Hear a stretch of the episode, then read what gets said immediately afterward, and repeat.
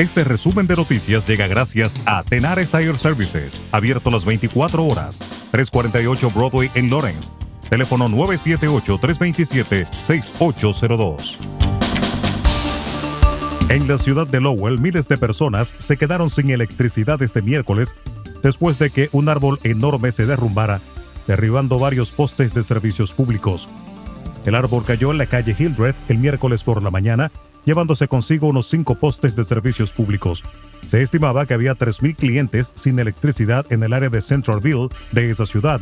No está claro de inmediato qué derribó el árbol, pero el tronco estaba partido, parecía podrido y enfermo.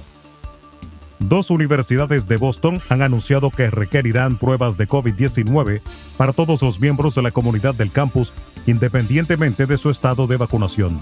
Boston University dijo que continuará evaluando a todos los estudiantes, profesores y personal, independientemente de su estado de vacunación, cuando lleguen al campus y con regularidad durante el semestre. Northeastern University dijo que este otoño requerirá pruebas de COVID-19 semanales para todos los miembros de la comunidad escolar, incluidos aquellos que estén completamente vacunados. Los estudiantes de Northeastern University que se muden a viviendas universitarias comenzarán las pruebas semanales cuando lleguen para el semestre de otoño. Más de 93.000 personas murieron por sobredosis de drogas en Estados Unidos en 2020, casi un 30% más que el año anterior, y la mayor cifra anual registrada hasta la fecha según los Centros para el Control y la Prevención de Enfermedades, CDC, por sus siglas en inglés. En este sentido, se trata del número más alto de muertes por sobredosis jamás registrado en un periodo de 12 meses y el mayor aumento desde al menos 1999, según aseguró la directora del Instituto Nacional sobre el Abuso de Drogas, Nora Volku, en un comunicado.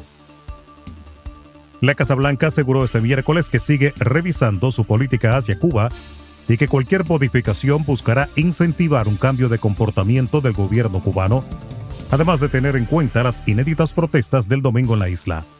Seguimos revisando nuestra política hacia Cuba, fijándonos en su impacto en el bienestar político y económico del pueblo cubano, dijo la portavoz de la Casa Blanca Jen Psaki durante su rueda de prensa diaria. En República Dominicana, el Comité Nacional de Salarios aprobó un aumento de los salarios mínimos con diferentes escalas, dependiendo del tamaño de las empresas, que promedian un 24%. También se aprobó una reclasificación de estas creando la categoría de microempresa con un salario específico. El aumento para las empresas grandes es de un 19%, elevando el salario a 21 mil pesos. Las medianas empresas pagarán un aumento del 59%, llevando el salario a 19.250 pesos. Las pequeñas empresas pagarán un incremento de 20.2%, lo que elevó sus salarios a 12.900 pesos. El aumento para las microempresas será de 11%, llevando el salario mínimo a 11.900 pesos. El incremento se pagará en dos etapas, la primera y de mayor proporción a partir del 16 de julio y la segunda y más pequeña en enero de 2022. Las empresas grandes, por ejemplo, pagarán 20 mil pesos a partir del 16 de julio y 21 mil en enero. Y la barra de la defensa del ex procurador general de la República Dominicana, Jan Alain Rodríguez, informó este miércoles que recurrirán en apelación de decisión del Tribunal de Atención Permanente del Distrito Nacional de enviarlo a prisión preventiva por 18 meses. Dijeron que recurrirán en apelación para que sea un tribunal colegiado de la Corte de Apelación del Distrito Nacional el que aplique de manera proporcional una medida de coerción distinta a la prisión preventiva.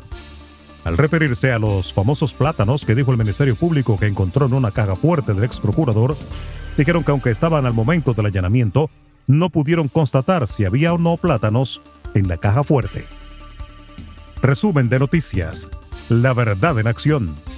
Jorge Auden.